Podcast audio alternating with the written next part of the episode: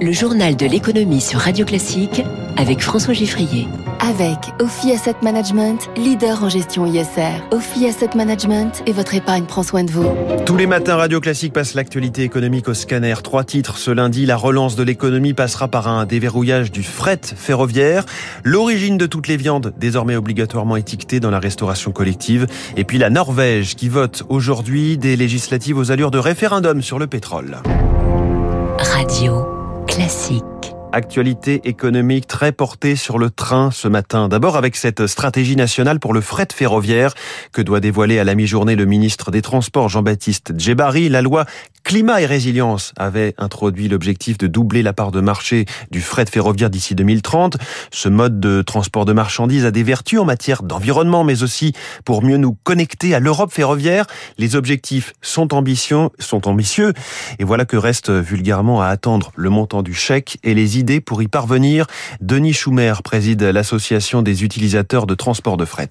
D'une part, aider les entreprises ferroviaires pour baisser un peu le prix des péages, hein, c'est-à-dire l'accès au rail par les entreprises. Les péages fret sont relativement élevés par rapport à d'autres pays, en partie subventionnés, mais pas assez, et sont un élément de coût important des opérateurs ferroviaires, donc du coût final pour les clients que nous sommes.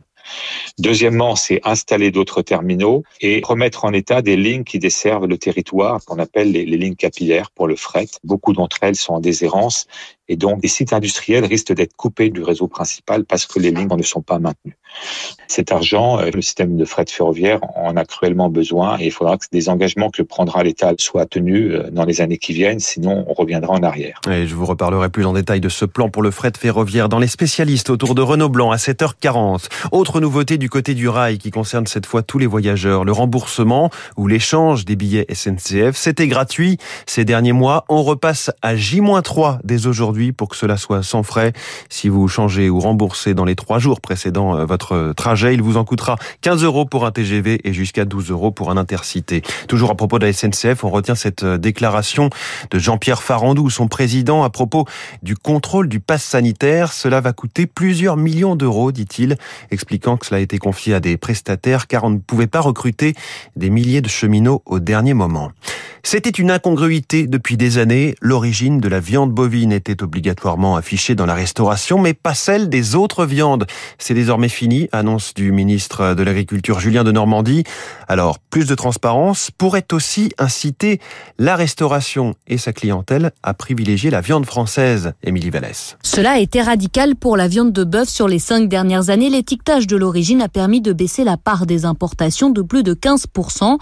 Le gouvernement espère donc le même impact pour le porc et la volaille. Paul Rouge, directeur de Culture Viande, syndicat du secteur. Dans la volaille, on a des niveaux qui sont autour de 80% d'importation dans la restauration collective, dans la restauration commerciale. Et pour la viande porcine, on est entre 45 et 50%. Donc vous voyez que c'est des niveaux importants. Si les demandes de viande française augmentent, cela ne posera aucun problème, sauf pour l'agneau où notre production est trop faible. En matière de volume, il n'y a pas d'inquiétude, ni en volaille, ni en bœuf, ni en veau. En viande porcine, on est autosuffisant à plus de 103, 104%. On produit à peu près 2 500 000 tonnes. On est prêt à répondre à la demande de la restauration collective. Du côté de la restauration, on soutient cette mesure, mais on souligne que la viande française a un coût.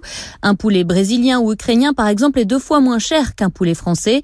Mais pour Jean Terlon, vice-président de la branche restauration de l'UMI, on peut s'adapter pour réduire la note pour le client. Il faut mettre une part euh, plus conséquente de légumes dans la composition des plats que l'on propose. On n'est pas obligé de manger 300 ou 400 grammes de viande. On peut en manger que 200. Hein. Du moment qu'elle est très intéressante. Ce restaurateur milite aussi pour le label rouge et les circuits courts.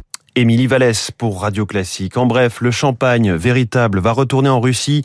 Le comité champagne lève la suspension des exportations décidées en, en, juillet. On en a parlé ici et ce malgré le statu quo sur l'appellation du vin mousseux russe et d'autre part l'interdiction faite aux Français de s'appeler champagne. Ce journal de l'économie met le cap au nord ce lundi matin. Élection législative aujourd'hui en Norvège. Après huit ans au pouvoir, la première ministre de droite pourrait être battue par une coalition rouge-verte. Bonjour Éric Mauban. Bonsoir, bonjour à tous. Euh, une coalition qui a grande partie fait campagne sur le thème du pétrole. Effectivement, comment aborder le virage de la transition énergétique? Pas facile de répondre pour la Norvège. Près de 40% des exportations du royaume sont composées d'hydrocarbures. Le pétrole devrait rapporter cette année 14,6 milliards d'euros, soit 14% des recettes de l'État. Cette rente fait travailler près de 160 000 personnes dans un pays de 5 millions d'habitants. C'est dire si l'enjeu est important. L'argent récolté alimente le plus grand fonds souverain du monde. Il investit dans le monde entier afin d'assurer le financement des retraites d'une population norvégienne vieillissante. Lors de la campagne électorale, les partis ont beaucoup débattu sur la manière de préparer l'après-pétrole. Les partis les plus radicaux veulent mettre un terme aux nouvelles explorations et productions d'énergie fossile. Les autres considèrent que la transition doit se faire en douceur, en développant les projets de capture et stockage de CO2 et en multipliant les initiatives les plus écologiques possibles, comme l'éolien ou bien la taxe carbone qui existe déjà en Norvège. Le nouveau gouvernement devra travailler pour trouver une solution la plus politiquement et économiquement acceptable. Éric Mauban, merci en direct pour Radio Classique. Un mot des, des marchés financiers. Ce matin, c'est à Tokyo que ça se passe où le Nikkei perd 0,23% à 30 310 points. Dans un instant, le Focus Eco climatique, bataille sur la rémunération des paysans, retour des farines animales. La patronne du premier syndicat agricole français, Christiane Lambert, est sur Radio Classique. Il est 6h40.